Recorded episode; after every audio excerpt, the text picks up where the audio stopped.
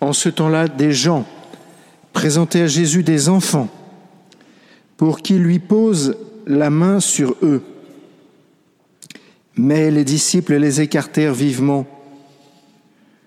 Voyant cela, Jésus se fâcha et leur dit, Laissez les enfants venir à moi, ne les empêchez pas, car le royaume de Dieu est à ceux qui le ressemblent. Amen, je vous le dis, celui qui n'accueille pas le royaume de Dieu à la manière d'un enfant n'y entrera pas. Il les embrassait et les bénissait en leur imposant les mains. Chers frères et sœurs, pour comprendre, pour comprendre la réaction de, de Jésus, il faut d'abord savoir une chose toute simple, voilà, que chacun trouve sa place. Il y a encore de la place derrière, si vous voulez. Vous voulez que je le dise en créole? Ça va On peut aussi s'asseoir par terre, les enfants. Devant, si vous voulez. Voilà, du coup, je ne sais plus ce que je voulais dire. Au temps de Jésus, dans le pays de Jésus, les enfants n'étaient pas considérés comme des vraies personnes. C'était le stade au-dessus des animaux, pour vous faire une idée. Et du coup, la réaction des, disciples nous, nous paraît un peu plus normale. Alors pourquoi est-ce que les juifs considéraient que les enfants n'étaient pas des vraies personnes? Mieux que ça, ils pensaient que c'était des personnes qui pouvaient être dangereuses, d'une certaine façon. Ben oui, parce que comme ils se maîtrisaient pas, ils pouvaient facilement aller dans des endroits ou faire des choses qui les rendaient impurs. Et donc après, quand on les retrouvait, ben on risquait de retrouver cette impureté sur nous. Pour ça que les enfants, on s'en méfie dans le monde juif. Puis on les écarte. C'est aussi le cas dans, certaines de nos familles. On fait parler les enfants jusqu'à un certain point jusqu'au point où ils nous dérangent. Puis après, on ne les fait plus parler, on ne les écoute pas. Bref, l'enfant est intéressant parce que, mais il nous révèle toujours la, la façon dont on est en relation avec quelqu'un qui n'est pas comme nous, qui ne fonctionne pas exactement comme nous et qui n'a pas grandi autant que nous. L'enfant, c'est déjà quelque chose de l'autre quelque chose du tout autre. Et ça, vous voyez, quand on se met devant cette euh, vérité, on peut s'en écarter et avoir ce réflexe des apôtres, bon, puisque je comprends rien, puisque toutes les façons, ils vont dans tous les sens, ils font n'importe quoi, je maîtrise pas, j'écarte. Jésus veut dire exactement veut nous faire comprendre qu'avec lui, il faut faire exactement l'inverse si tu ne comprends pas la personne que tu as devant toi, reste en relation avec elle. Essaye de découvrir ce qu'il a fait vivre. Je ne sais pas si vous avez remarqué, mais souvent quand on se parle, on raconte ce qu'on a fait. On informe l'autre de la journée qu'on a, qu'on a vécue. Mais il me semble que souvent on oublie de savoir ce qui fait la vie de l'autre. Qu'est-ce qui t'a intéressé aujourd'hui? Qu'est-ce que tu as fait d'essentiel depuis que tu t'es levé? Comment tu as vécu le fait que tout d'un coup, il n'y ait plus de soleil? Comment est-ce que tu as vécu la solitude ce matin? On n'a pas à tout dévoiler, bien sûr. C'est très important qu'il y ait quelque chose qui reste caché. Vous savez, je ne crois pas qu'il faille être transparent au sens où il faille tout dire à tout le monde. Celui qui est transparent, d'une certaine façon, n'a pas de consistance, n'existe pas. C'est très important qu'on puisse ne pas dire tout à tout le monde, parce que ce qui nous traverse peut être non seulement dangereux pour nous, mais dangereux pour les autres. C'est important d'avoir un jardin secret. C'est pas malsain du tout. Bien sûr, il faut que l'Esprit Saint puisse y gambader paisiblement et se sentir chez lui. Voilà Jésus devant un enfant, quelqu'un qui ne sait pas, quelqu'un qui est en devenir. Et voilà Jésus qui met les mains sur cet enfant qui est en devenir, qui le bénit, c'est-à-dire qu'il le divinise, qui lui donne quelque chose de Dieu, qui lui donne une part de Dieu. Chers frères et sœurs, est-ce que ce n'est pas le cas de chacun d'entre nous? Est-ce qu'au fond, quelque part, nous ne sommes pas comme des enfants, des personnes en devenir? La seule personne qui ne devient plus d'une certaine façon, c'est celui qui est mort. Tant que je suis vivant, je deviens, je me transforme. Je me transforme à cause de l'action de Dieu qui est en moi depuis mon baptême. Et le Seigneur, vous savez, ne cesse qu'on dorme qu'on soit debout ou qu'on fasse n'importe quoi, ne cesse d'agir si on le veut bien, même si on ne le veut pas. C'est très important cela. Parce que quand vous êtes vieux, que vous avez 105 euh, ans ou 120 ans, et que vous ne vous levez plus de votre siège, parce que vous quand même, là, il y a des limites, bah, le Seigneur continue à agir. Mais oui, le Seigneur continue à agir tout le temps. Et non seulement il agit en vous pour faire rayonner sa gloire, croyez-moi, ce n'est pas un vain mot, pour faire rayonner sa gloire, c'est-à-dire pour déployer son amour, même si ça ne se sent pas. D'ailleurs, moins ça se sent, plus le déploiement est grand la plupart du temps. Mais le Seigneur le fait jusqu'à notre dernier souffle. Vous allez me dire, et alors, et après, qu'est-ce qui se passe? Eh bien, après, c'est multiplié par euh, la puissance de Dieu, ça se déploie encore plus. Pourquoi je réagis comme ça? Parce qu'à l'Assemblée nationale, il y a deux semaines, trois je crois, il y a un député qui a demandé à ce qu'on ne rembourse plus les médicaments des personnes qui ont plus de 80 ans. Vous voyez, le mal rôde. Pas ce pauvre député, mais il y a des idées qui tuent notre société. Alors que le Seigneur ne désire qu'une chose, c'est déployer toute sa puissance à travers les personnes, dans les personnes, qu'elles soient malades ou pas malades, qu'elles soient vieilles ou qu'elles soient jeunes, qu'elles aient euh, un centimètre ou qu'elles aient euh, un peu plus.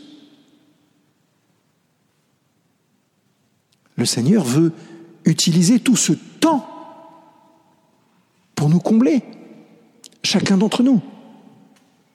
Vraiment, je vous promets, c'est une réalité concrète. Et d'ailleurs, souvent dans notre, attitude, il y a quelque chose qui le révèle, c'est notre désir. Je pense que si vous venez ici à Notre-Dame des Victoires, c'est parce que vous avez un désir au fond de votre cœur.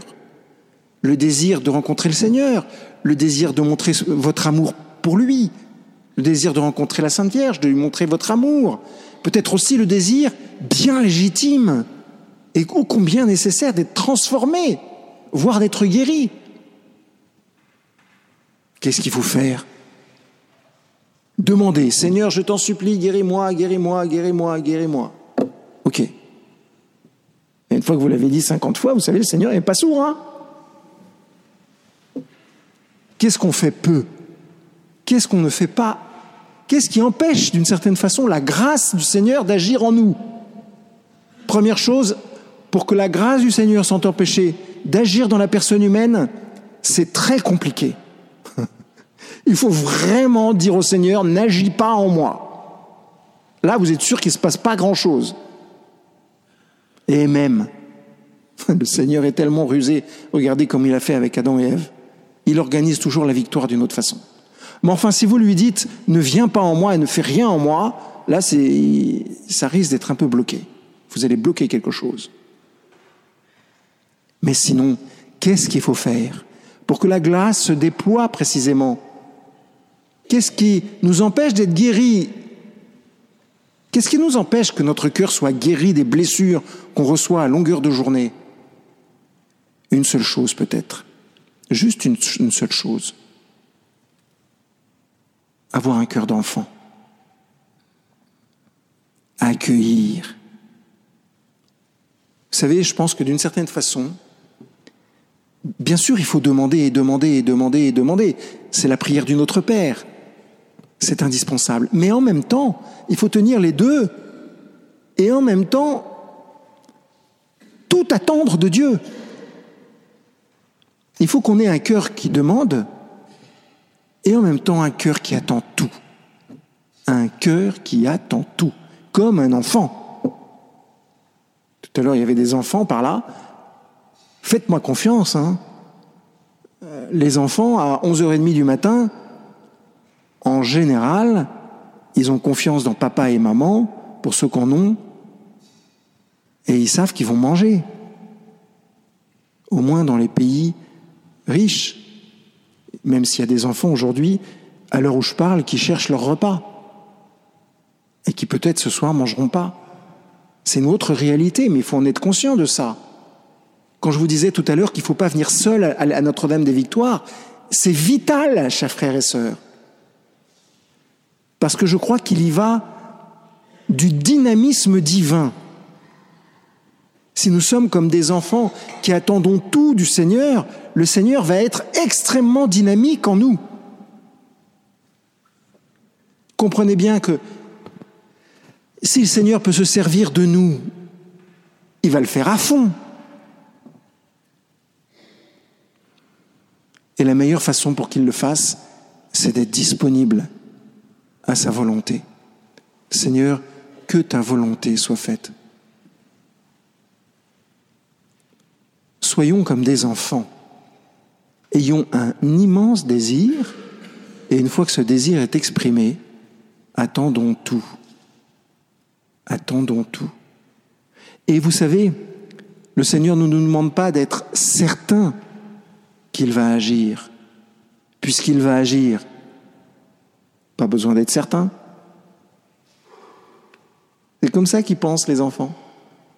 C'est vrai. Puisque le Seigneur va agir, pas besoin d'être certain. Demandez à un enfant s'il va manger à midi. Est-ce que tu es certain que tu vas manger à midi? Mais il ne se pose même pas la question, il sait qu'il va manger à midi. La certitude de l'existence de Dieu, de l'action de Dieu dans notre vie, ne viendra qu'après, c'est un fruit. Quand vous aurez entendu que le Seigneur nous guérit, vous guérit, quand vous aurez saisi à quel point le Seigneur guérit votre cœur, notre cœur, à quel point le Seigneur agit dans notre vie d'une façon extrêmement précise pour nous conduire vers la sainteté, vers la paix profonde, alors à, ce moment-là, vous serez certain. Le Seigneur ne nous demande pas pour être puissant en nous et agir puissamment en nous, il ne nous demande pas d'abord d'être certain. Quand un fiancé embrasse sa fiancée pour la première fois, il n'est pas certain que ça va le coller. Il risque un coup. Vous voyez ce que je veux dire? Dans l'amour, il y a un risque. Et puis il y a une détente, comme les enfants. T'affole pas, papa. On va déjeuner à midi. C'est ce qu'ils nous disent les enfants. T'affole pas, papa. Le Seigneur agit. Et quand je vois que le Seigneur a agi, parce qu'il s'est passé quelque chose, parce qu'il y a eu une transformation, parce que quelqu'un me l'a dit ou que je le sens, que je le vois, que je le comprends, alors je suis certain qu'il est là. Qu'est-ce qu'il faut faire à ce moment-là? Est-ce qu'il y a une attitude à avoir? Une immense reconnaissance Je vais peut-être vous paraître un peu affectif, mais un gros câlin. Il faut se jeter dans les bras du Père quand on a compris qu'il était là et qu'il pouvait tout pour nous, se jeter dans ses bras. Et ensuite, qu'est-ce qu'il faut faire? Mes chers frères et sœurs, il faut en parler aux copains. Il faut leur dire Venez à Notre-Dame des Victoires ou ailleurs et le Seigneur va vous bénir, va vous combler. Venez, viens, viens, viens, viens avec moi, je t'emmène.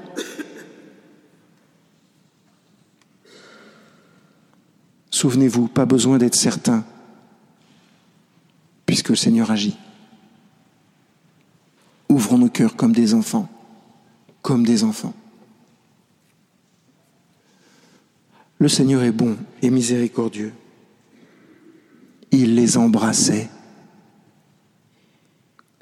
il les bénissait. Voilà les deux choses, entre autres, que le Seigneur s'apprête à faire pour chacun d'entre nous, ici et maintenant. Amen.